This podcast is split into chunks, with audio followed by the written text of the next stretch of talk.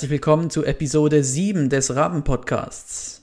Für diese Episode habe ich mit Servan Grüninger gesprochen.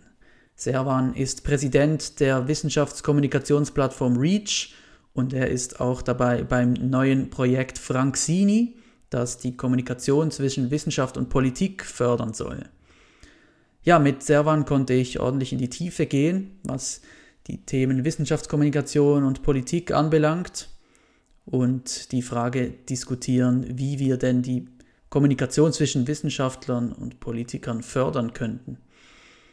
Ja, es ist ein äh, sehr inspirierendes Gespräch geworden mit spannenden Impulsen und dabei wünsche ich euch jetzt viel Vergnügen. Also, wunderbar. Ich bin hier mit Servan Grüninger. Herzlich willkommen beim Raben Podcast. Ja, schön bin ich hier. Danke für die Einladung. Ja, ganz zum Anfang, äh, erzähl uns doch in ein paar Sätzen, was unsere Hörerinnen und Hörer über Servan Grüninger wissen sollten. Oh, ich weiß nicht, ob sie irgendwas über mich wissen sollten. Ähm, ich bin vielleicht hier äh, wegen meiner Tätigkeit als äh, Präsident von REACH, äh, einer wissenschaftlichen Ideenschmiede äh, für eine wissenschaftsfreundliche Kultur. Und äh, wir haben jüngst ein Projekt lanciert, das Franksini-Projekt, das sich um den ja, immer wieder in die Diskussion geratenen äh, Beziehung zwischen Wissenschaft und Politik auch kümmert. Ähm, und daneben, also neben meiner Tätigkeit als Präsident von REACH, bin ich noch Biostatistiker an der Uni Zürich, äh, wo ich doktoriere. Ja, genau, du hast es angesprochen. Äh, du bist in einem ganz neuen Projekt involviert namens Franksini, das unsere Aufmerksamkeit äh, erregt hat. Du hast schon äh, kurz angesprochen, dass äh, der Themenbereich. Kannst du das noch ein bisschen genauer ausführen, worum es bei Franksini geht? Genau, also bei Franksini geht es uns darum, kurz gesagt, die politische Kompetenz von Wissenschaftlerinnen und Wissenschaftlern zu verbessern oder ein bisschen provokativer formuliert äh, gegen die politische Inkompetenz anzugehen, äh, die wir teilweise beobachten. Ähm, es ist ein, ein Projekt, das vom Geiste her schon länger auch äh, in unseren Köpfen rumschwirrt. Ähm, wir haben Reach ja vor sieben Jahren gegründet mit dem Anspruch, eine Plattform zu schaffen für Forschende, die ähm, selber noch in der Forschung tätig sind, aber die finden, okay, wir haben hier Themen, an denen wir dran sind, die auch gesellschaftlich diskutiert und äh, auch politisch äh, ausgehandelt werden müssen. Und was wir da immer wieder gemerkt haben, da ist sehr viel äh, Interesse da, da ist sehr viel Engagement auch hier. Das ist eine Grassroots-Ideenschmiede, das heißt, die machen das alles ehrenamtlich, die, die Mitglieder, die hier mitmachen. Aber wir haben schon auch gemerkt, dass gerade wenn Leute aus eher politikfernen Bereichen kommen, zum Beispiel die Naturwissenschaften, äh, aber auch gewissen Bereichen der Geisteswissenschaften, dass da wenig Kenntnisse und teilweise auch wenig Verständnis da ist für Politik, wie Politik funktioniert und das teilweise dann auch in eine gewisse naive Sicht auf, auf äh, die Politik mündet. Und wir haben deswegen schon, schon eigentlich vor Corona gedacht, okay, da, da fehlt was, da ist eine Nische und Corona hat eigentlich das nochmal aufs Beste gezeigt, dass die Fehler, die man oft sieht, äh, wenn dann eben plötzlich äh, Wissenschaftlerinnen und Wissenschaftler ins politische Schlaglicht kommen, äh, wir haben das gesehen zum Beispiel bei der grünen Gentechnik der Diskussion, wenn es um Tierversuche geht oder Klimawandel, sieht man das auch immer wieder, dass plötzlich da Forschende in eigentlich in eine politische Debatte reingespült werden mhm. ähm, und dann ins eine oder andere Fettnäpfchen treten äh, und dann plötzlich äh, eine, eine Blickschlagzeile haben aufgrund eines Tweets, äh, bei dem sie vielleicht sich nicht so viel gedacht haben und plötzlich in diesem Rampenlicht stehen äh, und teilweise dann auch ein bisschen frustriert sind, wie wenig aus ihrer Sicht äh, sie tatsächlich äh, gehört werden. Also viele haben auch das Gefühl, oh, ich, die verstehen mich ja gar nicht. Ähm, und andere wiederum, die sagen, okay, ähm, mit, mit diesen äh, Leuten in der Politik kann man eh nicht reden, die wissen eh nichts, äh, was soll das Ganze, wir könnten sehr viel effizienter unterwegs sein, wenn wir einfach unsere Lösungen vorbringen mhm. können. Und wir wollten das ein bisschen ähm, aufnehmen und sagen, hey, schaut mal, ihr, ihr seid Expertinnen, Experten in eurem Fachgebiet ähm, und ihr könnt extrem viel leisten, ähm, auch das politisch nützlich ist. Aber ihr müsst auch schon verstehen, okay, Politik an sich ist auch ein sehr komplexes äh, System. Es beschränkt sich nicht nur auf ähm, parteipolitisches Hickhack oder auf äh, mediale Schlagabtäusche, sondern es ist auch sehr viel, das abläuft äh, in, hinter den Kulissen, das in der Verwaltung gemacht wird. Ähm, sehr viel Expertenwissen fließt bereits ein in, im, im schweizerischen Polizsystem, aber da gibt es sehr viele Gefäße. Und um auch nachhaltige Veränderungen anzustoßen, dann ist es so, ich weiß nicht, von wem dieses Sprichwort ist, muss endlich mal nachschauen, aber das ist wirklich so dieses Bohren von harten und dicken Brettern. Also man muss Sitzleder haben, muss lange dran sein und mit einem Tweet ist es halt nicht gemacht. Ähm, das ist so die eine. Und das andere, wir wollen auch ein bisschen aufzeigen, welche Schwierigkeiten ähm, es geben kann, wenn man sich als Wissenschaftler oder als Wissenschaftlerin einbringt, weil halt die beiden Systeme sehr unterschiedlich auch funktionieren in vielerlei Hinsicht und es nicht immer so gut möglich ist, als Wissenschaftler beides unter einen Hut zu bringen. Also teilweise muss man sich dann auch entscheiden, bin ich jetzt eigentlich politisch tätig oder bin ich wissenschaftlich tätig, ähm, weil man weil man das eben nicht immer äh, wirklich gut voneinander, äh, gut miteinander verbinden kann. Ja, hochspannend. Äh, das sind ja auch Themen, die uns häufig beschäftigen, Wissenschaft, Politik, Diskurs. Und äh, ja, wie du es gesagt hast, seit einem Jahr ungefähr jetzt sind diese beiden Themen äh, hoch im Kurs, vor allem aufgrund der Corona-Krise. Und äh, ja, ich würde jetzt da gern mal so mit der Grundsatzfrage eigentlich gern anfangen, nämlich äh, warum ist es denn aus eurer Sicht so wichtig, dass Wissenschaft und Politik erfolgreich kommunizieren? Ähm, auf der einen Sicht ist, ist, äh, sind wir der Überzeugung, dass eine, eine nachhaltige und auch wirksame Politik irgendwo in, in der Realität verortet sein muss, also nicht äh, auf Wunschdenken basieren kann.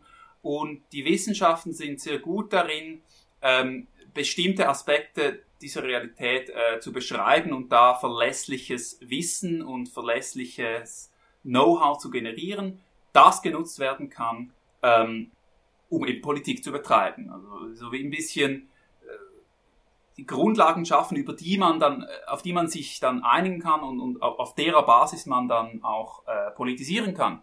Und ich meine, Klimawandel ist eigentlich ein, ein hervorragendes Beispiel dafür. Da, da ist wirklich sehr viel Forschung äh, seit, seit Jahrzehnten reingesteckt worden, was jetzt eigentlich diese Veränderung äh, des Klimas antreibt. Ähm, da da gibt es extrem viel Expertise und das ist ja etwas, was Politikerinnen und Politikerinnen doch brauchen, um ähm, Entscheide treffen zu können, wie wir darauf reagieren sollen, wie wir uns als Gesellschaft mit diesen Veränderungen arrangieren sollen. Ähm, das ist mal der erste Punkt, warum dieser Austausch essentiell ist. Einfach Grundlagen liefern. Und jetzt könnte man sagen, ja gut, die Wissenschaft kann das machen. Ähm, die Kommunikation ist deswegen, äh, also kann das machen und muss sich ja deswegen nicht kommunizieren. Aber dieser Austausch ist trotzdem wichtig, weil die Ergebnisse vielleicht noch nie, aber in der heutigen Zeit sicher nicht mehr selbsterklärend sind. Also es ist, die Wissenschaften an sich sind auch sehr spezialisiert. Ähm, für mich zum Beispiel als, als Biostatistiker ist es schon sehr schwer, einfach nur äh, verwandte Fachgebiete wie die Epidemiologie voll zu verstehen. Ähm, das heißt, umso schwieriger ist dann auch diese Transferleistung zu, zu erbringen gegenüber der Politik, wo Leute sind, die, die äh, außerhalb der Wissenschaften äh, arbeiten. Und daran braucht es eben diesen Austausch, dass man diese, diese Kontextualisierung und Erklärung liefert. Ähm, das ist so die zweite Schiene, die ich äh, nennen würde. Und die dritte ist doch, ähm, dass man äh, auch verhindern kann, also wissenschaftliche Informationen werden je länger, je, je wichtiger, gerade für die Politik. Ähm, und mit dem steigt auch ein gewisses Missbrauchspotenzial. Ähm, also man sieht es oft in Debatten, alle oder viele wollen sich mittlerweile auf die Wissenschaft beziehen. Viele nehmen für sich in Anspruch, okay, nein, nein, ich bin ja auch wissenschaftlich ähm, mhm. und, und da geraten wir in den Wissenschaften dann schnell rein, dass wir äh, völlig ungewollt äh, in vielen Fällen instrumentalisiert werden. Und da sehe ich schon ein bisschen eine Aufgabe als Wissenschaftlerin hinzustehen und sagen, Moment, halt mal, ähm, äh, das ist jetzt nicht der Schluss, den man einfach aus diesen Ergebnissen ziehen kann, ähm, äh, weil weil es halt den, den Ergebnissen diametral entgegenwirkt äh, oder in, äh, widerspricht. Also das sind so die drei äh, Gründe, die ich sehe, warum dieser Austausch äh, notwendig ist mit der Politik. Ja, genau. Und da ging es jetzt auch schon ein bisschen drum, um eben, was ist jetzt denn genau die Rolle eben der Wissenschaft? Eben, da gibt es verschiedenste Positionen, äh, wird jetzt auch viel darüber diskutiert. Manche sagen, die Wissenschaft hat eine rein informierende Funktion, eine dienende Rolle. Das wäre quasi so eine strikte Anwendung des Hume'schen Gesetzes aus der Philosophie, das ja besagt, eben aus dem, was ist, kann man nicht ableiten, was sein soll, sonst begeht man den sogenannten naturalistischen Fehlschluss und deswegen äh, ist die Wissenschaft nur die, die informiert und dann gibt es äh, eben Leute, die sagen, die Wissenschaft, die hat sich damit zu beschäftigen, was ist, und aber das, was sein soll, das, was man jetzt daraus an Schlüssen ziehen soll, was man jetzt an Maßnahmen ergreifen soll, das, das überlässt man der Politik. Wie seht ihr das denn bei Frank Sini und bei Reach? Ich beginne zuerst mal bei, bei, bei der dienenden Rolle. Also das, das sehen wir ganz klar anders. Ähm, einfach weil dass die dienende Rolle auch impliziert, dass äh, wir irgendwie der, der Politik zuarbeiten müssen oder hier eine, eine, eine Dienstleistungspflicht besteht. Ähm, und natürlich kann man das argumentieren, das besteht, sagen wir, im Gesamt, aus der gesamtgesellschaftlichen Perspektive. Also wir finanzieren Forschung, wir finanzieren Wissenschaft, weil wir uns als Gesellschaft einen, einen Mehrwert daraus äh, erhoffen. Ich glaube, das, das kann man so argumentieren, aber es ist dann sehr gefährlich zu sagen, dass daraus lässt sich eine, ähm, ist das richtige Wort auf Deutsch, äh, eine, eine direkte äh, Dienstleistungsvereinbarung ableiten. Also dass im Grunde die Politik sagen kann, okay, wir haben hier Problem X, bringt uns Lösung Y. Ähm, ich glaube, da ist einfach das Missbrauchspotenzial zu groß und es funktioniert halt auch nicht so. Äh, und da dürfen wir in den Wissenschaften durchaus selbstbewusst auftreten und sagen, nein, nein, es gibt aus gutem Grund eine wissenschaftliche Freiheit, eine wissenschaftliche Unabhängigkeit damit wir eben nicht nützlich sein müssen, dass äh, wir mhm. auch diese Freiheiten haben, äh, Wissenschaft um der Wissenschaft willen zu betreiben, ähm, weil wir der Überzeugung sind, dass es langfristig sehr viel nützlicher ist für die Gesellschaft, ähm, wenn ich hier den Nutzenbegriff wieder einführen darf, also dieses kurzfristige, output-orientierte Forschen. Das heißt, ähm, insofern glaube ich nicht, dass, dass, dass wir hier in einem Dienstleistungsverhältnis sind. Ähm, ich denke auch nicht, dass das Informieren äh, über wissenschaftliche Erkenntnisse zwangsläufig Aufgabe der Wissenschaft sein muss. Ähm, ich glaube, es ist momentan einfach ein bisschen eine Notwendigkeit, weil viele wichtige Scharniere, die eigentlich diese Aufgabe übernehmen, am Wegfallen sind. Also ich nenne hier explizit den Wissenschaftsjournalismus. Ähm, ich nenne hier aber auch eben die, die, sagen wir, wissenschaftliche Allgemeinbildung, die ja halt gar nicht mehr nachkommt, weil wir so spezialisiert sind. Also irgendwie haben wir da noch nicht die Lösung gefunden, wie wir dieses Wissen transformieren können. Und da sind jetzt plötzlich eigentlich Forschende selbst in der Rolle, dass äh, fast nur noch sie verstehen, was sie eigentlich machen und dann zudem noch so gut sein müssen, das zu kommunizieren. Ähm, ich glaube nicht, dass das ideal ist, aber momentan ist es einfach eine Realität. Das heißt, ja, ich glaube, diese informierende Rolle haben wir. Ähm, und dann der letzte Punkt eben, dass wir jetzt daraus nicht einfach ableiten können, welche ähm, politische Handlung richtig ist oder, oder was moralisch angezeigt ist, äh, dem, dem stimme ich voll zu. Und das ist, denke ich, auch ein Problem, dass viele Forschende oder dass einige Forschende nicht sehen, ähm, dass, sie, dass sie nicht sehen, okay, nur weil es für mich, weil, weil mein eigener Wertehorizont für mich völlig schlüssig ist und in Bezug auf meine Forschung eine ganz klare politische Richtung vorgibt, ähm, dass das nicht angenommen werden kann für alle anderen. Und ich spreche jetzt nicht hier damit, dass wir darüber diskutieren müssen, ja eben, gibt es Klimawandel, gibt sie nicht, oder äh, ist die Erde rund, oder ist sie nicht rund. Ich, ich ähm, rede davon, okay, wie verknüpfen wir die Informationen, die wir haben? Beispiel eben Klimawandel. Ich bin ja kein Klimawissenschaftler, aber äh, nach allem, was ich da weiß, ist, okay, wir haben anthropogenen Klimawandel in dem Sinne, dass CO2-Austausch dafür sorgt, dass äh, sich das Klima erwärmt. Die meisten Modellierungen zeigen in eine Richtung äh, äh, nach oben, was den Temperaturanstieg anbelangt. Das sagt uns aber noch nicht, wie wir darauf reagieren wollen. Also man kann jetzt wirklich eine unglaublich zynische Position einnehmen hier in der Schweiz und sagen, gut, wir haben genügend Geld, alles, was da an Kosten anfällt, wir, wir zahlen es einfach. Oder was, was in anderen Ländern passiert, kümmert uns nicht. Das hat dann aber nichts mehr mit der Wissenschaft zu tun. Das ist dann eine, eine Wertehaltung, äh, die man verteidigen muss, also die man erst begründen muss. Und und, und ich glaube, als Wissenschaftler ist da die Gefahr groß, dass man sich dann plötzlich in diese Diskussion reinziehen äh, lässt. Man argumentiert über Fakten, man argumentiert über, über äh, Wissenschaft eigentlich, über wissenschaftliche Informationen. Aber man merkt nicht, dass das eigentlich eine Stellvertreterdebatte ist, dass man nicht über die Fakten diskutiert, sondern über die basierend auf Fakten plus eben äh, normativen Annahmen getroffenen Werturteile.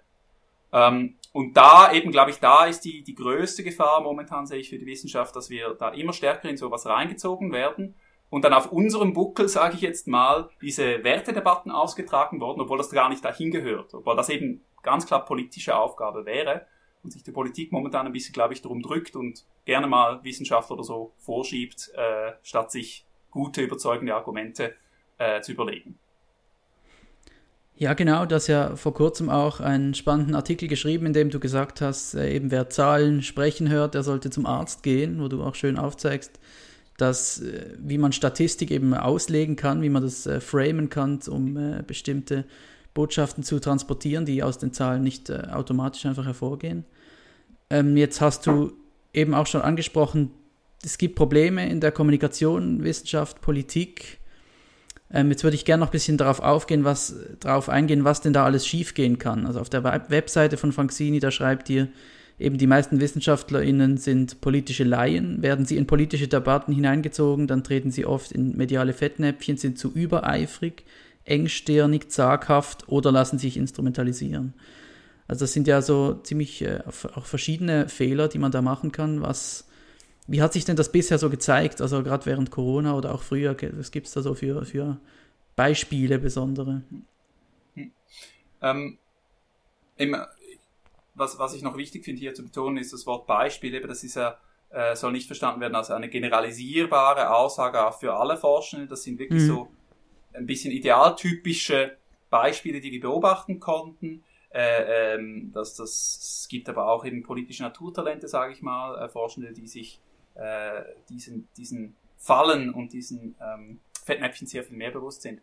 Aber was alles schiefgehen kann, also das erste ist wirklich so ein bisschen äh, die naive Vorstellung von Politik und wie Politik agiert, ähm, die äh, sich unter anderem da, da, ähm, darin äußert, dass oft wir einer Vorstellung begegnen, ja, wir liefern jetzt die Informationen und sobald diese Informationen draußen sind, wissen das nicht nur alle und ist das nicht nur allen vollkommen bewusst, ähm, sondern es ist auch allen völlig klar, was wir damit machen sollen. Mhm. Und das verkennt halt A, dass ähm, wenn ich halt einen Tweet absetze als Forscher oder auch wenn ich einen Artikel in der NZZ schreibe oder ein Science Paper publiziere, dass das halt nicht der äh, zwangsläufig der äh, Lektüre äh, eines Politikers, einer Politikerin entspricht. Ähm, also die Garantie, nur weil ich es mal publiziert habe, dass es dann auch rezipiert ist, habe ich nicht. Ähm, es ist auch nicht so eben, dass diese öffentliche Kommunikation, die wir uns in der Forschung sehr gewohnt sind, ähm, in jedem Fall maßgeblich ist. Natürlich beeinflusst es Politik, aber äh, sehr viele informelle Gespräche sind auch höchst relevant.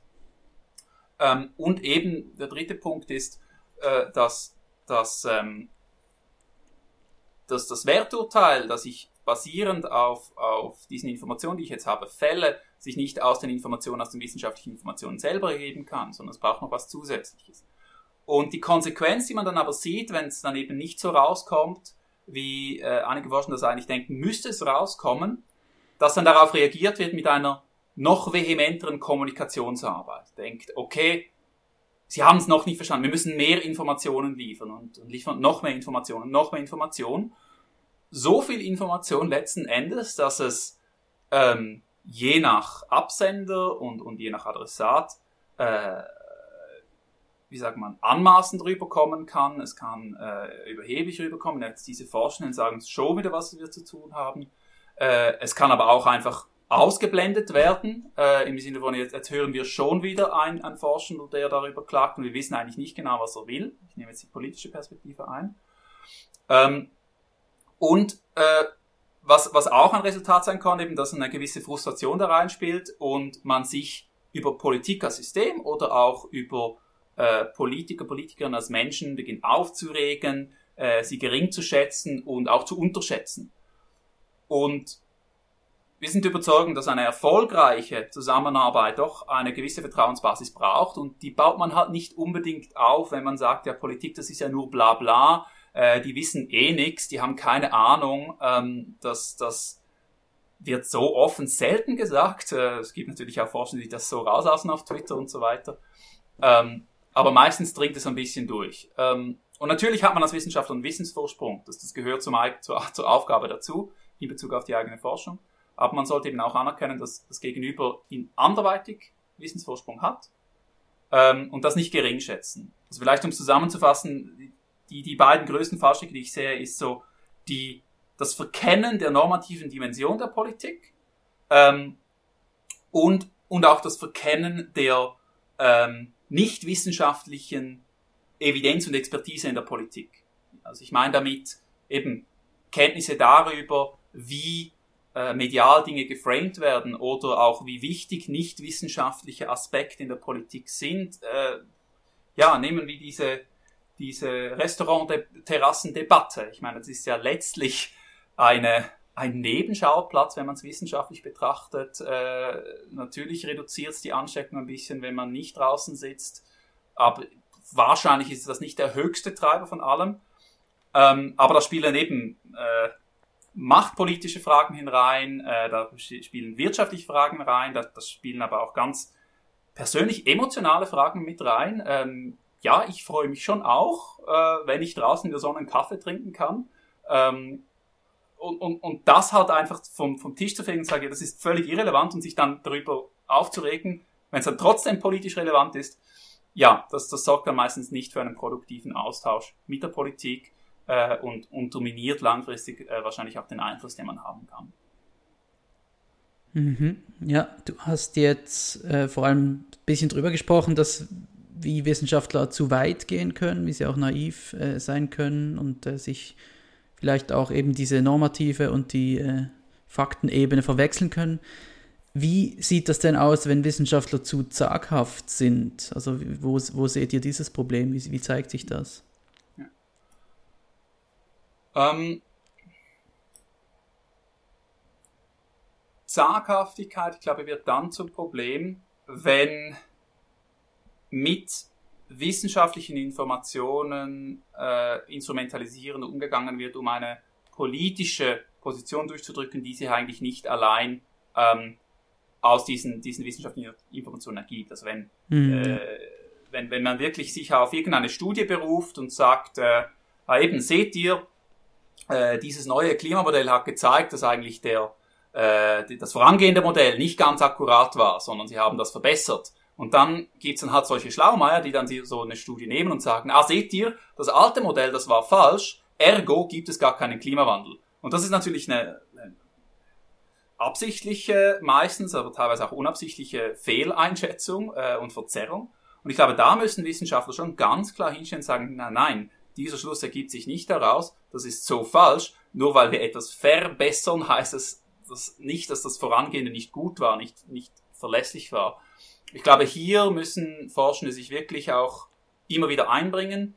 Das wird ihnen auch immer wieder den Vorwurf bringen, sie würden sich jetzt irgendwie politisch ähm, zu sehr einmischen. Aber ich glaube, darum kommen wir nicht herum, ähm, dass, dass wir sozusagen ein bisschen auch, auch äh, Hüter sind von, von einem ehrlichen Diskurs über Wissenschaften, ohne dabei zu sehr in Detail, in, in, uns in Detailfragen zu verstricken. Also was ich damit meine ist, was gewisse wissenschaftliche Fragen ähm, müssen diskutiert werden, aber sie sind nicht zwangsläufig relevant für eine spezifische politische Entscheidung. Also äh, nehmen wir das Ganze mit, mit den falsch positiven äh, Tests äh, bei, bei geringer äh, Prävalenz einer Krankheit.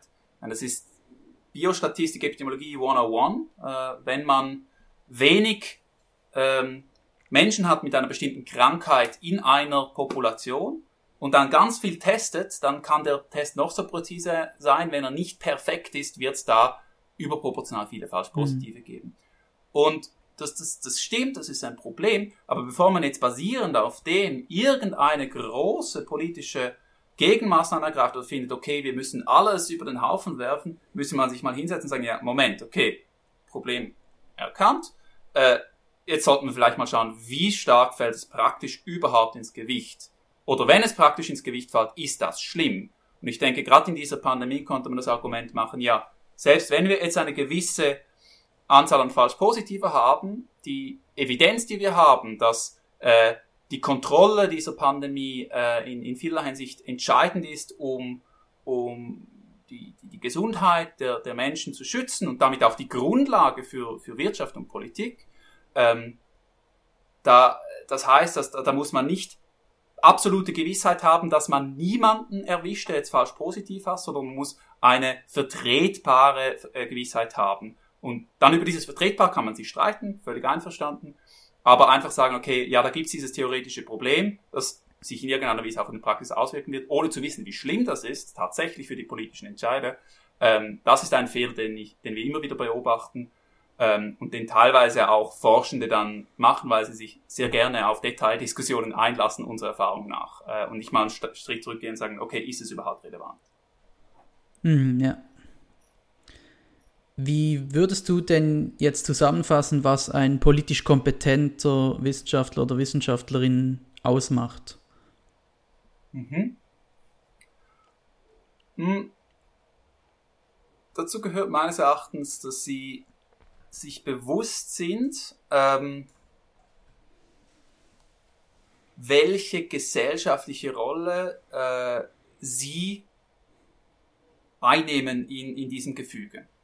Ähm, das ist eine, Spez eine, eine einigermaßen spezielle Rolle. Also sie haben Wissenschaftler, zumindest in der Schweiz, haben ein recht großes Vertrauen. Ähm, und man bringt sehr viel Wohlwollen auch gegen äh, wissenschaftliche Expertise gegenüber.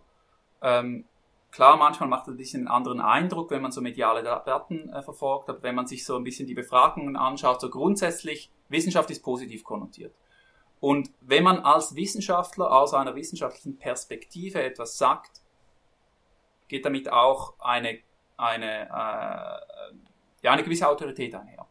Und damit geht aber eine große Verantwortung einher. Also man muss dann sehr bewusst sein, dass man, dass die Leute einem dieses Vertrauen, diese Autorität ja nur in der Annahme darüber geben, dass das, was ich jetzt da erzähle, verlässlicher ist als bloße Spekulation, ähm, bloße, bloßes Bauchgefühl.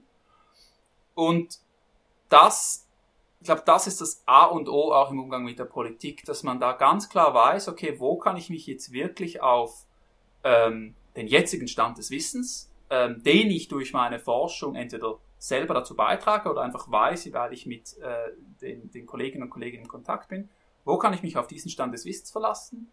Ähm, wo ist es ein, ein, ein wissenschaftliches äh, Bauchgefühl, ähm, das, das teilweise doch ein bisschen näher an der, an, der, an der Wahrheit dann da sagen kann, weil man ja eine gewisse Intuition bekommt, aber das halt nie so gut abgestützt ist, wie, sagen wir mal, eben solide, reproduzierte Studien, ähm, die auch von Peers begutachtet wurden. Und wo bin ich halt, wo, wo fließt jetzt eigentlich meine persönliche Meinung ein? Äh, wo, wo eben gehe ich jetzt weg eigentlich von der Beschreibung äh, von der empirischen Beschreibung hin zur äh, Wertung. Und diese Trennung zu vollziehen, ich glaube, sie ist für alle schwer, egal ob man wissenschaftlich ist oder nicht. Mhm. Ähm, aber sie ist für Wissenschaftler halt einfach essentiell, um nicht diese Vertrauen zu spielen, weil man sich dann sonst schnell mal den Vorwurf hören äh, lassen muss, ja, du spekulierst ja da nur rum. Also wenn jetzt irgendwelche ähm, Ökonomen plötzlich epidemiologische Voraussagen wagen, dann kann das sein, dass das äh, solide ist, wenn sie sich da eingearbeitet haben, aber sie müssen sich selbst verantwortlich verhalten, da nicht einfach was drauf loszuspekulieren, genau wie umgekehrt eigentlich Epidemiologinnen und Epidemiologen ähm, nicht einfach plötzlich ökonomische Voraussagen treffen sollten, ohne äh, tatsächlich äh, daran geforscht zu haben. Ähm, und, und was eben oft vergessen geht, so, das ist ein sehr langer Punkt, was eben dabei oft vergessen wird, ist, dass wenn man befragt wird als Wissenschaftler, kriegt man halt eben nicht nur die Fragen, wo man auch tatsächlich Expertise hat, tatsächlich kompetent ist, eben. Medienschaffende mhm. und so. Sie wollen zu allem etwas wissen, auch Politiker, die wollen die klare Ansage haben. Und eben, ich, ich muss das auch selber immer wieder aufpassen. Klar, für mich, ich weiß, wann ich spekuliere und wann ich, äh, wann ich, wann ich äh, auf eine solide Datengrundlage mich stütze. Aber nach außen ist das natürlich nicht sofort ersichtlich. Das heißt, ich muss eine enorme Kommunikationsleistung erbringen, um wirklich klar zu machen, hey, das ist gesichert, da fragen Sie lieber meine, meine Kollegin XY äh, und hier wissen wir noch gar nichts. Mhm. Ähm, das ist, glaube ich, der erste Punkt. Und der zweite Punkt, das mache ich kürzer, ist einfach ähm, das Bewusstsein, okay, wenn Wissenschaft beginnt zu lobbyieren, dann ist es eigentlich keine Wissenschaft mehr. Ähm, das heißt nicht, dass man, basiert, dass man für Wissenschaftlichkeit lobbyieren kann. Das heißt auch nicht, dass man für eine gut abgestützte politische Position, äh, gut wissenschaftlich abgestützte politische Position lobbyieren kann. Aber man muss sich einfach bewusst sein, dass dann macht man eben nicht mehr Wissenschaft, sondern dann ist man im Bereich der Politik drin. Mhm. Man kann beides machen als Einzelperson, aber diese Trennung muss bewusst sein. Und ich glaube, das war nicht allen bewusst. Also ich habe auch mit Leuten von der Taskforce mich ausgetauscht und äh, etwas, was ich erhört habe, ist ja, meine Position sei ja eigentlich naiv, wenn ich glaube, die Taskforce sei politisch tätig. Denn sonst hätten sie eigentlich ja mehr Einfluss. Und ich ihnen dann gesagt, ja, was seid ihr sonst? Ihr seid vom Bundesrat eingesetzt. Ähm, was daran ist nicht politisch. Klar, ihr seid alles Wissenschaftlerinnen und Wissenschaftler, aber eure Arbeit wird politisch verwendet. Ähm, mhm. und, und da seid ihr halt plötzlich in einer neuen Rolle drin. Ich glaube, dass, dass man sich das auch bewusst macht, ist schon entscheidend ähm, für die Kompetenzzuteilung. Mhm, ja. Jetzt wollt ihr ja bei Franksini eben nicht nur die, die Wissenschaftler schulen, sondern eben auch die Politikerinnen und Politiker einbinden. Und was können denn die Politiker noch lernen, wenn es um die Zusammenarbeit mit, Zusammenarbeit mit der Wissenschaft geht? Also was sind da wichtige Kompetenzen? Ähm, das erste ist meines Erachtens, dass, ähm, also was wir beobachten jetzt bei parlamentarischen Politiker, Politikerinnen, ähm, dass, dass Wissenschaft gern, sage ich mal, rhetorisch eingesetzt wird, mhm. ähm, aber man ein bisschen unterschätzt, äh, wie nützlich wissenschaftliche und technologische Expertise sein kann, um tatsächlich effektive und nachhaltige Politik zu betreiben, weil in vielen Fällen bietet es schon eine verlässlichere Datengrundlage, wenn man äh, sagen wir, einen gewissen Sachverhalt wissenschaftlich abklären lässt und dann sich darauf beruht bei der politischen Abwägung, ähm, als wenn man sagt, ja gut, ich verlasse mich jetzt einfach auf alles, was ich jetzt zufällig so höre ähm, und, und bilde mir so die Meinung und, und äh, bilde auch so die Lösungen. Ähm, oder umgekehrt gesagt, wissenschaftlich, also ein Austausch mit Wissenschaften kann helfen, ein bisschen äh, die eigenen Scheuklappen auch abzulegen. Weil Wissenschaftler sind ja hochkritisch und, und gute Wissenschaftler, sage ich mal, sind hochkritisch, hinterfragen vieles ähm, und, und, und lassen sich auch nicht so schnell, ähm, geben sich nicht zufrieden, so schnell zufrieden mit einer einfachen Erklärung. Mhm. Ähm, und, und das kann helfen, das kann der Politik, glaube ich, helfen, äh, bessere Entscheidungen zu fällen. Und das andere ist, was die Politiker, Politikerinnen, glaube ich, auch besser machen könnten, ist Detailversessenheit in den Wissenschaften nicht per se als etwas, als etwas Schlechtes zu sehen, sondern mhm. einen Schritt zurück zu machen und sagen, okay, warum hacken die so auf gewissen Details rum? Natürlich, ich habe vorher ein Beispiel gebracht, ähm, wo eben Detailversessenheit teilweise nicht politisch relevant ist, ähm, aber ich glaube, ein, ein Gespür zu entwickeln dafür, wann es relevant ist und wann es nicht relevant ist, kann Politiker, Politikerinnen auch helfen, so ein bisschen die Spreu vom Weizen zu trennen und zu finden, okay, worauf muss ich jetzt tatsächlich achten? Ähm, und das ist nicht etwas, das nur, also man kann es kommunikativ, kommunikativ lösen, dass die Forschenden eigentlich gezielter versuchen, die Kernbotschaften zu platzieren. Aber damit fällt auch eine gewisse äh, Differenziertheit weg. Und wenn da Politiker, mhm. Politikerinnen es schaffen würden, eben mit gezielten Nachfragen ähm, äh, über, über die Bedeutung einer wissenschaftlichen Information eigentlich mehr herauszukitzeln lassen, Forschenden, ja, was brauche ich jetzt wirklich, um einen politischen Entscheid treffen zu können und was nicht, das könnte auch nochmal enorm helfen, ähm, äh, die Beziehung ein bisschen zu verbessern, weil dann fühlen sich auch die Forschenden gleich ernst genommen äh, und, und sind vielleicht auch ein bisschen eher bereit, nochmal mehr zu erzählen. Ja. Mhm.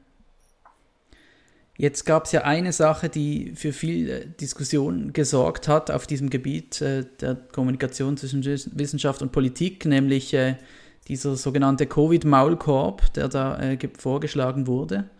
Also da hat ja die Nationalrätliche Kommission für Wirtschaft und Abgaben verlangt, äh, die Mitglieder dieser Covid-19 Taskforce, die soll sich nur noch im Beisein eines Bundesratsmitglieds äußern dürfen. Wie ist denn dieser Vorschlag bei Franzini angekommen? Ähm, du erwähnst eigentlich die, die erste Version dieser, diese, äh, ich weiß nicht was, eine Motion, aber dieses Antrags, genau. Ähm, und das haben wir einfach von, von Reach-Seite her kommentiert, also wir haben mhm, das auch ja. sehr klar kritisiert und, und, und das ging viel zu weit, weil da wird ja nicht nur eingegriffen in ähm, die, die Arbeit der Mitglieder in diesem Gremium, sondern grundsätzlich in die wissenschaftliche Freiheit und die, äh, ja, wobei eher in die Meinungsäußerungsfreiheit der Forschenden. Ähm, also in der ersten Version hätte es ja quasi bedeutet, die müssten, dürften fast zu nichts mehr sich äußern, ähm, äh, wenn es nur im Entferntesten damit zu tun hätte, mit, mit ihrem Forschungsgebiet, was ja absurd wäre. Und dann wurde es ja angepasst, äh, abgeschwächt und dann lief es am Schluss auf eine, eben je nach Lesart, einfach auf eine Reiteration der, der ersten Vereinbarung hinaus, also dass eigentlich für die Taskforce nur der Taskforce-Präsident sprechen solle. Ähm, oder eben, wenn man es dann ein bisschen schärfer gelesen hätte, dass eigentlich die Mitglieder sich auch nicht mehr ähm, zu, den, zu, den, zu den Urteilen des Bundesrates äh, äußern dürfen. Ähm, ich meine, die erste Lesart, äh, das denke ich, ist, ist legitim. Ein, ein Gremium darf durchaus bestimmen, wer es, äh, wen es repräsentiert. Ähm, äh, es ist auch so, dass ich, wenn ich irgendwo teilnehme, nicht im Namen der Universität Zürich rede oder in Anspruch nehme, mhm. okay, das ist jetzt Uni Zürich Position, sondern hier bewusst versuche zu trennen. Das zweite wäre in meinen Augen schon zu weit gegangen. Also da hätte man auch wieder zu stark die äh, Meinungsäußerungsfreiheit eingeschränkt ähm, und, und so ein wichtiges Korrektiv ähm, verloren. Das heißt jetzt nicht, dass es im Umkehrschluss bedeutet, die Mitglieder der Taskforce, also es ist eine gute Idee, wenn alle Mitglieder der Taskforce jeden einzelnen Bundesratsentscheid persönlich noch kommentieren mit dem Label Ich bin Mitglied der Taskforce. Ähm, da braucht es, glaube ich, auch eine gewisse ähm, ja, eine gewisse Freiheit entscheiden zu können, ist jetzt nötig, dass ich mich zu Wort melde oder nicht? Denn wie vorhin gesagt, die Worte der, der, der Forschenden haben grundsätzlich Gewicht. Ähm, will ich dieses Mittel verwenden oder nicht? Ähm, ist es nötig, sozusagen demjenigen öffentlich äh, an den Karren zu fahren in der einen oder und Weise, den ich berate? Ähm, oder kann ich das eigentlich effizienter lösen, ähm, in, indem ich darauf schaue, dass ich ihm über mein Mandat und über diesen, sagen wir mal, prioritären Zugang, den ich auch habe zur Politik über meine Mitgliedschaft in der Taskforce, dass ich da versuche, Verbesserungen anzustoßen. Und das hat ja viele, das hat so ein bisschen was was äh, anrüchiges an sich, ja, irgendwie Hinterzimmerpolitik und so weiter.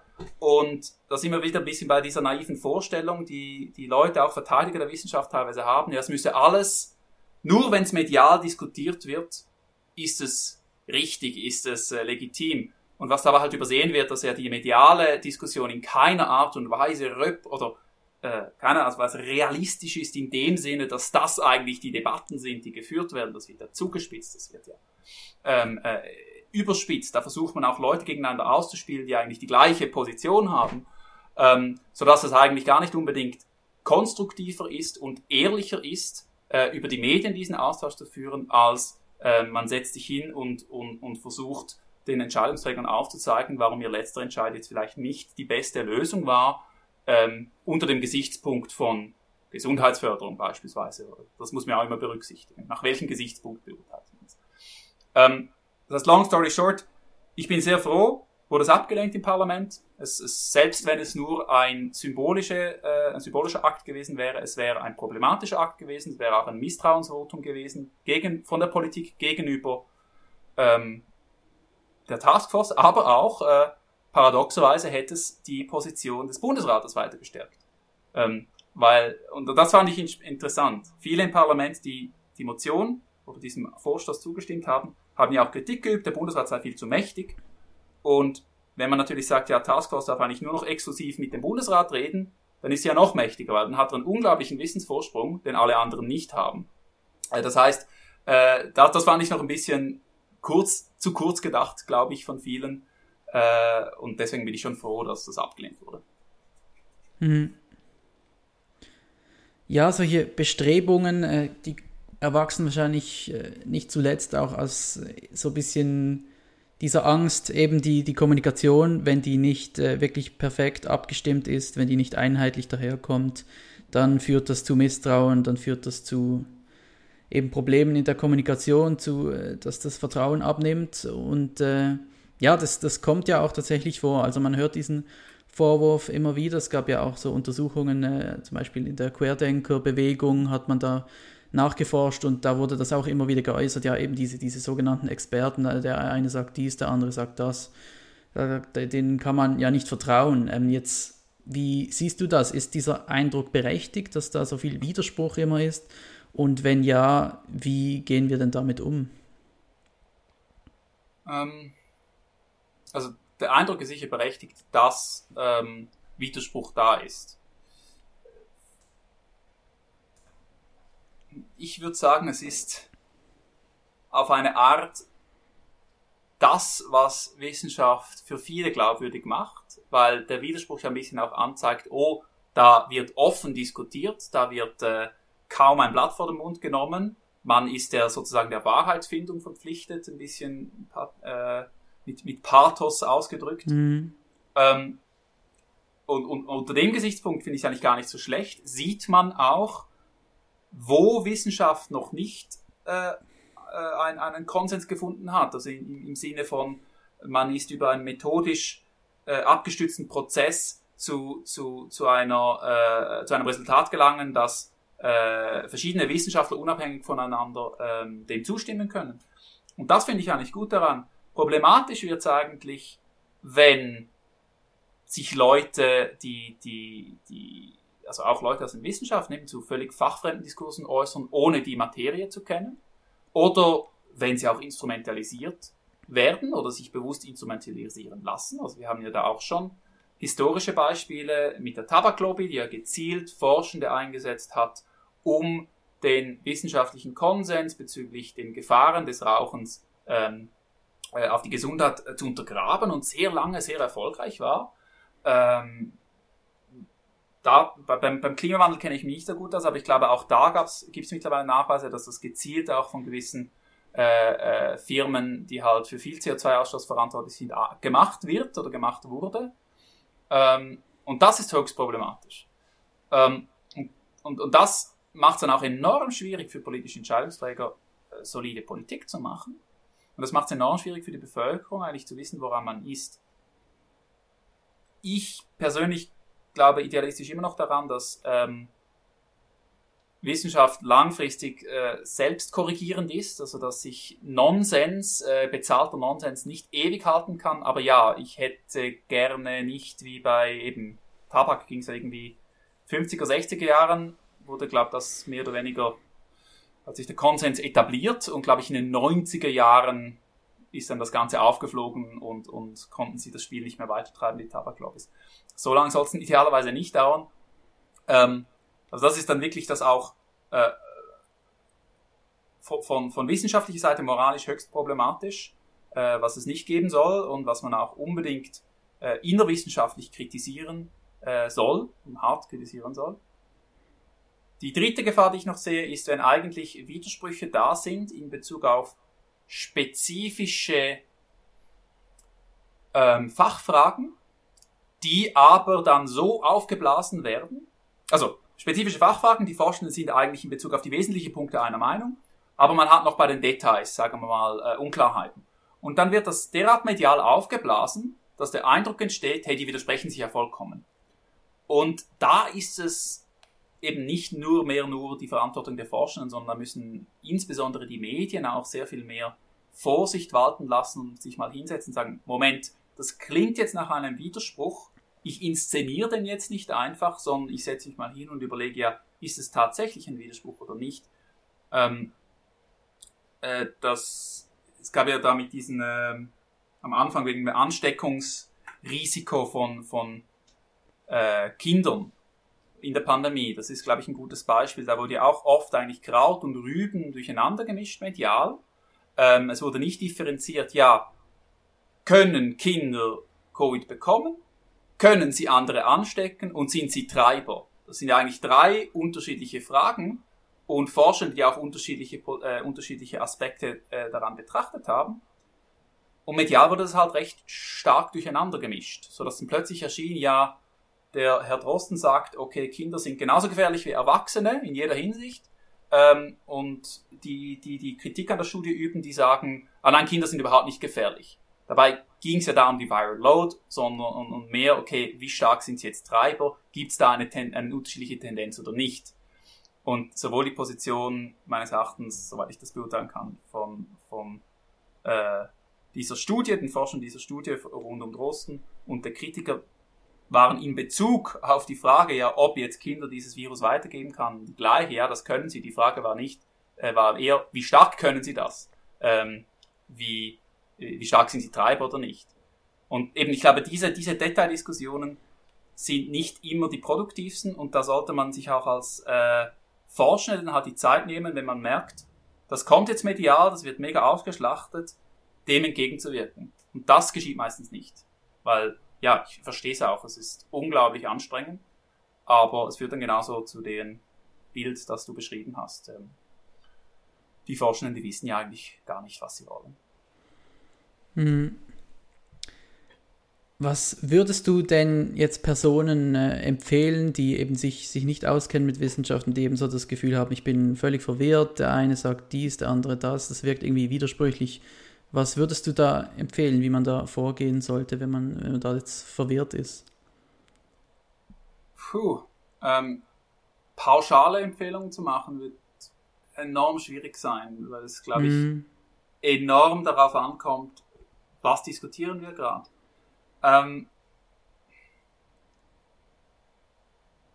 was ich persönlich rate, wenn da Zugang besteht oder, oder wenn man, wenn man Leute kennt, also wenn man irgendjemanden kennt, dem man vertrauen kann und auch weiß, okay, die Person kennt sich ein bisschen mit der Materie aus und wenn ich die was frage, will die mich nicht einfach überzeugen, sondern gibt mir eine, eine Einordnung, äh, äh, die, die as unbiased as it gets ist, wäre das so mein erster Rat. Also wenn es wirklich, wir sind in die Situation, hey, ich weiß nicht mehr wohin, finde ich Vertrauenspersonen äh, im, im eigenen Umfeld enorm nützlich, auch ich persönlich. Also wenn ich wirklich merke, ob ich, komme nicht mehr, ich verstehe es nicht mehr, dann habe ich zum Beispiel, wenn es um juristische Fragen geht, äh, habe ich zwei äh, Leute, zwei gute Freunde in meinem Umfeld, die sind Anwälte und bei denen weiß ich, die, die die, die sind gut in ihrem Gebiet und die geben mir eine Einschätzung, die ich verstehe und die nicht einfach jetzt ihre persönliche Meinung wiedergibt, sondern die mir ein bisschen das Ganze zusammenfasst.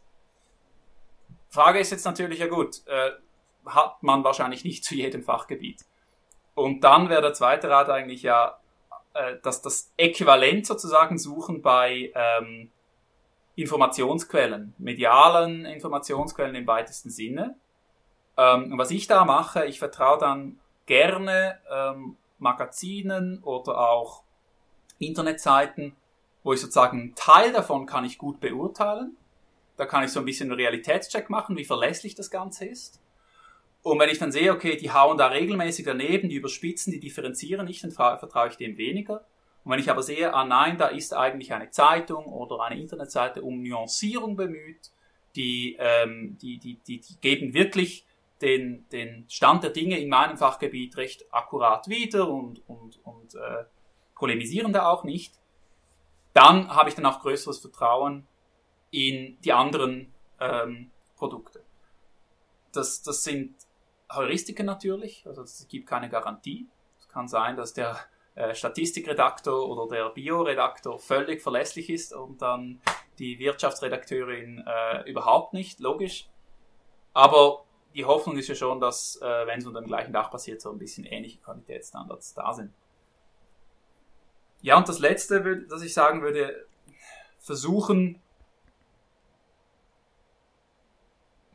ein, ein, ein möglichst ähm, genaue, eine möglichst genaue Lektüre zu betreiben oder eine möglichst genaue, äh, wie sagt man, Lektüre auf, auf, äh, auf, auf Hören und auf Sehen. Also sich wirklich mit dem auseinandersetzen, was geschrieben steht, zu schauen, okay, mhm. passt das zusammen? Stimmt die Argumentation? Ähm, oder wirft jetzt da einfach jemand ein paar Zahlen rein und kommt dann zu einem völlig, zu irgendeinem normativen Schluss, der zwar gut klingt, aber der nichts damit zu tun hat äh, mit den Evidenzen, die gezeigt wurden. Mm, ja. Das ist dann mehr, das, das können eigentlich alle machen, wirklich kritisch schauen, okay, stimmt sozusagen die, die, die Argumentation. Das braucht auch Übung, aber es ist jetzt nicht mm. etwas, wo man von Anfang an Experte, Expertin sein muss. Und wo man auch jederzeit nachfragen kann, also wenn man sieht, okay, da verstehe ich etwas fachlich nicht, meistens kann man dann doch irgendwo dieses Element nachfragen, wenn man im Gespräch ist oder auf Twitter oder wo auch immer. Oder man kann es nachschauen. Und so ein bisschen selber für sich äh, beginnen, äh, kritisch äh, sich, sich mit Behauptungen und Argumentationen auseinanderzusetzen. Ja. Ja, danke zu, äh, für deine Einschätzung dazu. Ähm, jetzt ist ja eben im Moment Zeiten von Social Media, da, da kann man äh, diesen Diskurs, den es gibt, so in, in Echtzeit, zumindest einen großen Teil davon, ist immer ein bisschen schwierig einzuschätzen, was man da wirklich äh, sieht, was da wirklich real ist, wie viel, wie repräsentativ das auch ist, was man sieht. Aber es ist so ein bisschen auch Panik da, wenn man sieht, eben wie viel Halbwahrheiten und Falschheiten das da kursieren und man weiß eben in, in so einer Situation wie jetzt hat das bisweilen dann fatale Auswirkungen. Und entsprechend wurde zum Beispiel ja auch eben sehr viel Druck gemacht auf die Plattform, jetzt Fact-Checker einzusetzen und äh, da Jagd auf Fake News zu machen. Und äh, ja, eine Idee fand ich besonders äh, spannend, die eben auch mit, mit dem äh, Thema Wissenschaft und Politik zu tun hat. Und das war eine, ein Vorschlag von der Wissenschaftsjournalistin Mai T. Nguyen Kim, die ja mit dem YouTube-Kanal MyLab bekannt geworden ist.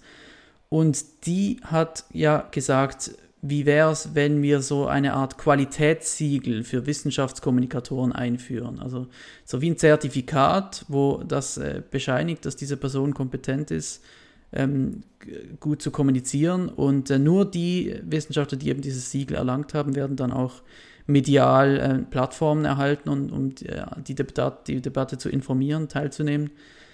Wie hört sich diese Idee für dich an?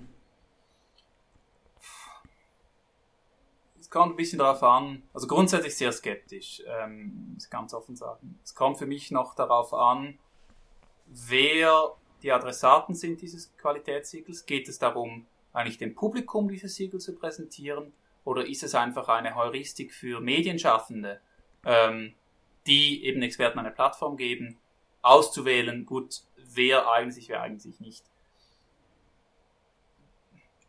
Und, und dann kommt es auf mich auf mich darauf an, okay, woran machen wir dieses Qualitätssiegel fest? Was sind die Kriterien? Werden wir es überhaupt jemals schaffen, uns da zu einigen? Da bin ich einfach sehr skeptisch. Ähm, ich könnte es mir vorstellen, wenn man das findet, wenn sich, wenn sich eben äh, Medien, wie sie sich auch einen Pressekodex geben, halt das noch spezifizieren für Wissenschaftsberichterstattung, dann kann ich mir das gut vorstellen, ähm, dann hält man sich da auch daran, dann ist es halt etwas, dass die Medien ein bisschen für sich entscheiden können, idealerweise im Austausch mit den Wissenschaften um so aus Eigeninteresse die, die Qualität zu steigern. Ansonsten würde ich sagen, wir haben ja schon Qualitätssiegel zuhauf. Ich meine, was anderes ist es als ein Qualitätssiegel, wenn eine Professorin an der ETH arbeitet. Es ist ja nicht so, dass Medienschaffende einfach irgendjemandem dahergelaufen eine Plattform geben, der oder die Wissenschaftler, Wissenschaftlerin ist, mhm. ähm, sondern die schauen ja doch ganz stark auf diese klassischen Merkmale wissenschaftlicher Autorität. Professur, viele Publikationen, ähm, äh, eine, eine, wie sagt man, äh, Empfehlungen von Peers oder von, von anderen äh, Forschern, mit denen sie äh, schon zu tun hatten oder hat schon, ist schon medial aufgetreten. Also das sieht man ja auch ganz oft. Wenn mal ein paar Forschende gut ankommen in den Medien, dann ist so Matthäus-Prinzip, äh, das zum Tragen kommt. Plötzlich ist die Person dann überall weil sie sich halt gut mhm. für Schlagzeilen einigen. Ja. Das heißt, die Qualitätssiegel haben wir noch und trotzdem haben, haben wir bereits, und trotzdem haben wir diese Probleme mit ähm, Nonsens, das verbreitet wird, Halbwissen und ich glaube, da, da kommen die Medien halt einfach äh, nicht drum herum und auch wir Medienkonsumenten nicht drum herum, die, die seriöse Einordnungsarbeit zu leisten.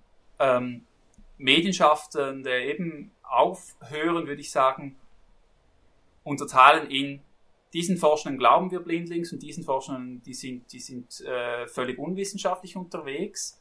Ähm, denn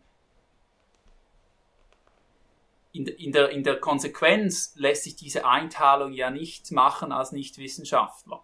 Ähm, und, und dann orientiert man sich dann schnell mal an Heuristiken und wenn dann jemand mal äh, in Ungnade gefallen ist, weil jetzt er eine, oder sie eine wissenschaftliche Position vertritt, die momentan politisch nicht en vogue ist, ähm, dann nimmt man dann nie, die nicht an Bord und wenn es dann passt, äh, dann nimmt man sie, also bietet man eine Plattform, dann hatte das auch wieder eigentlich nichts mit der wissenschaftlichen Qualität per se zu tun, sondern man, man hat dann immer noch völlig andere Kriterien. Also insofern glaube ich nicht, dass so ein Gütesiegel eine Verbesserung herbeiführen würde, weil eben, wir haben es ja eigentlich schon. Hm, ja.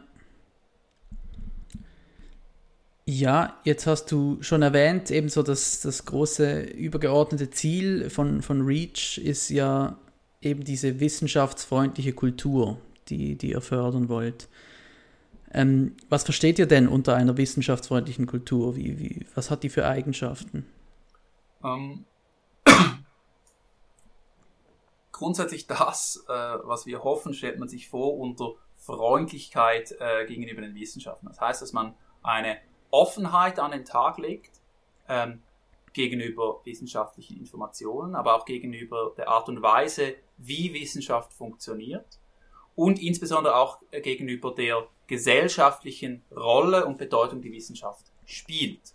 Ähm, und, und dass eigentlich im Minimum nicht die Daseinsberechtigung von Wissenschaften in Frage gestellt wird, indem man sie eben unter ein äh, ökonomisches oder politisches Korsett zwingt und sagt, ihr müsst nützlich sein in jeder Hinsicht.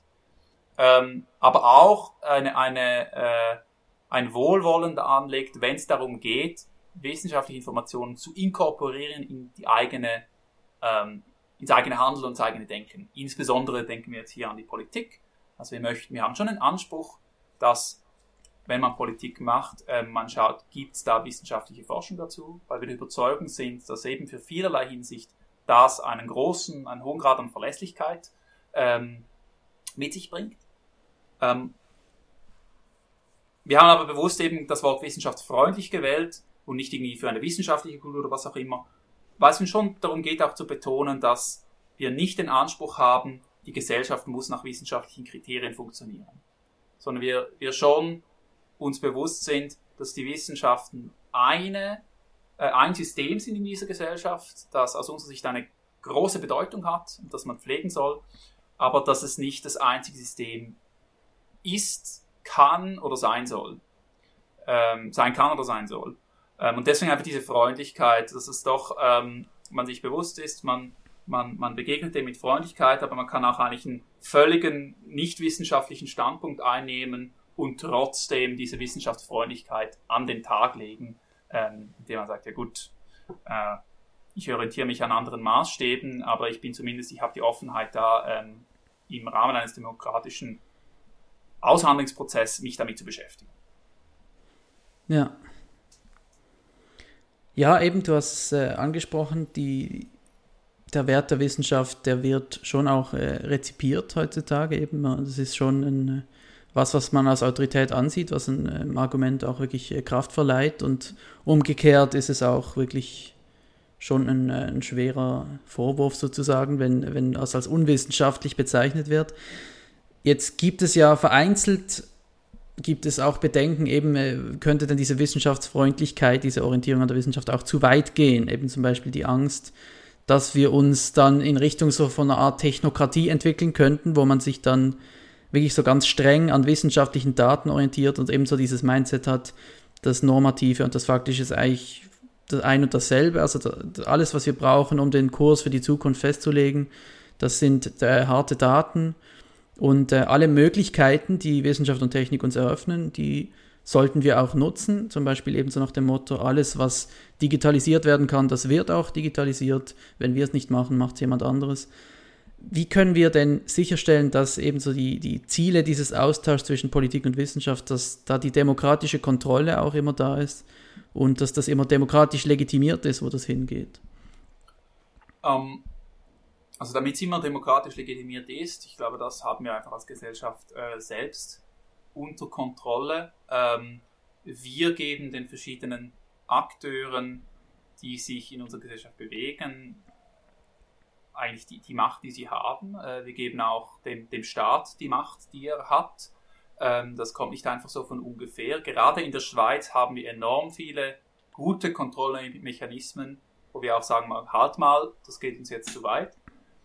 Und ich denke, in diesem Rahmen bewegt sich auch die Wissenschaft. Ähm, die Schweiz hat meines Erachtens eine recht gute ähm, Balance gefunden in vielerlei Hinsicht zwischen doch demokratischer Kontrolle, eben auch direkt demokratische Elemente, wo alle mitreden können, und expertokratischen Elementen, wo sie demokratisch gewollt ist. Also ich denke jetzt hier konkret an Expertenkommissionen, äh, wo, wo man gesetzlich bestimmt hat, ja gut, diese spezifischen, ganz konkreten Entscheidungen, die lagen wir aus.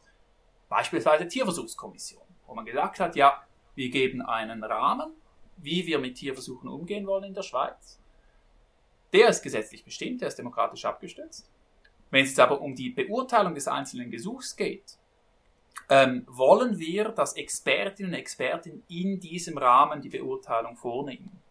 Ähm, weil man sich da schon bewusst ist, ja, das ist am Ende so technisch, dass das müssen Expertinnen sein, um, um die Beurteilung vorzunehmen. Ich glaube, diese Form der Zusammenarbeit, ähm, die sollte man auch stärken in Zukunft. Ähm, und, und dazu gehört auch von wissenschaftlicher Seite her, äh, sich dieses Rahmens immer und immer wieder bewusst zu sein und sich auch zu vergegenwärtigen, ja, gibt es denn eine demokratische Legitimation für dieses Handeln? Ähm, und in dieser Pandemie ist, ist ist, ist diese Frage immer, Entschuldigung, immer und immer wieder diskutiert worden. Also gerade im Zusammenhang mit der Taskforce kam ja das immer und immer wieder auf. Und ich finde ja eigentlich, auch wenn ich glaube, die Zusammenarbeit hätte besser sein müssen und man hätte mehr profitieren können von dieser wissenschaftlichen Expertise. Dieses Element von, wie man von Seiten des, des Bundes dann doch darauf geachtet hat, dass jetzt nicht ad hoc irgendein Gremium eingesetzt wird, das plötzlich Entscheidungskompetenzen hat, das fand ich eigentlich ganz gut. Und ich finde auch, das hat uns Forschende oder die, die Forschenden, involviert waren, nicht vollkommen, aber doch besser geschützt vor Anfeindungen und vor Verantwortung für die Konsequenzen der Politik, als es zum Beispiel in, in Deutschland war von der Wahrnehmung her. Also in Deutschland hatte ich das Gefühl, dieser Vorwurf vor die Experten regieren war viel stärker, ähm, weil auch so ein bisschen das zelebriert wurde, ja, die Frau Merkel, die ruft eben den Herr Drosten an und lässt sich da persönlich mhm. beraten mhm. und so weiter. Wohingegen in der Schweiz doch der Bund eine gewisse Distanz auch immer wieder eingefordert hat und gesagt, hey, wir nehmen das zur Kenntnis, ähm, aber wir müssen noch andere Aspekte mit berücksichtigen. Ich hätte mir gewünscht, dass er sagte, was sind denn die anderen Aspekte? Ein bisschen Argumente bringt. Okay, warum kamt ihr zu diesem Schluss? Das ist ein anderer Punkt. Aber das finde ich eigentlich ganz gut, weil das hat nochmal äh, reiteriert und gesagt, wissenschaftliche Expertise ist entscheidend, aber es braucht diese demokratische Legitimation. Und in dem Fall ist jetzt halt der Bundesrat demokratisch legitimiert, das Parlament ist es auch, die Taskforce ist es nicht. Das heißt nicht, dass ihre Arbeit nicht entscheidend ist in dieser Pandemie. Hm. Das ist sie, äh, keine Frage. Aber es schränkt halt einfach die Entscheidungsgewalt, die sie hat, ein. Ähm, und, und ich denke aus, aus äh, überzeugenden Gründen. Hm. Ja gut, äh, wir sind jetzt über die Ein-Stunden-Marke hinaus. Ich würde gern zum Schluss noch äh, die Frage stellen, ja eben, wir haben darüber geredet, es gibt diese Trennung zwischen Fakten und, und Wertungen und die Wissenschaft eben, die existiert ja auch in, in so einem philosophischen Rahmen drin, wo man sagt, ja, warum betreiben wir überhaupt Wissenschaft und wie sollten wir sie betreiben, um diese Ziele zu erreichen? Ähm, wo siehst du denn so die Rolle von Philosophie auch und welche philosophischen Kompetenzen sind eine, eine gute Ergänzung zu, zu dieser wissenschaftsfreundlichen Kultur? Oh, keine, keine Frage hat mir so viel Angst gemacht wie diese hier. Ähm. Die großen Fragen bei uns, ja. weil, weil, weil ich weiß, also meine Frau ist auch Philosophin. Ähm, äh, wenn ich jetzt was Falsches sage, gibt sie mir aufs äh, Deckel. Nein, ähm, äh, ich würde so sagen, die Philosophie, die, die große, also Philosophie, die ist, ist essentiell in diesen ganzen Fragestellungen, die wir diskutiert haben. Und ich denke, der große Wert ähm, der Philosophie ist darin, dass sie wie kaum ein anderer, wie soll ich es jetzt nennen, Wissensbereich oder, oder äh, Bereich der, der Wissensgenerierung und Reflexion, schafft sie es, Voraussetzungen zu erkennen und zu hinterfragen. Ja.